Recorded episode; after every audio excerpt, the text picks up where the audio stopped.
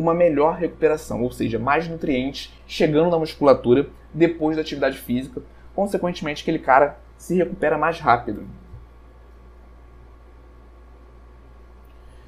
E agora sendo um pouco mais minuciosos nessa questão do, do efeito vasodilatador. Mas Igor, por que, que isso acontece? Por que, que o óxido nítrico ele é capaz de promover esse efeito vasodilatador? Na verdade, esse óxido nítrico, essa conversão do nitrito para óxido nítrico, acontece nas nossas células endoteliais. Esse óxido nítrico pode se difundir para a célula muscular e uma vez na célula muscular, esse óxido nítrico pode se ligar ao ferro de uma enzima chamada guanilato ciclase. Tudo bem? Essa enzima catalisa a conversão de GTP para GMP cíclico.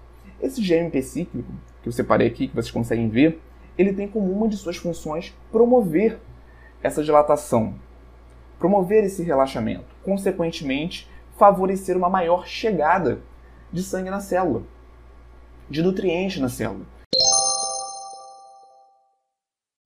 E aí, Nutri, gostou desse corte? Então não deixe de se cadastrar para receber as nossas aulas completas e gratuitas no YouTube. O link está na descrição desse episódio. Nos vemos lá e até a próxima!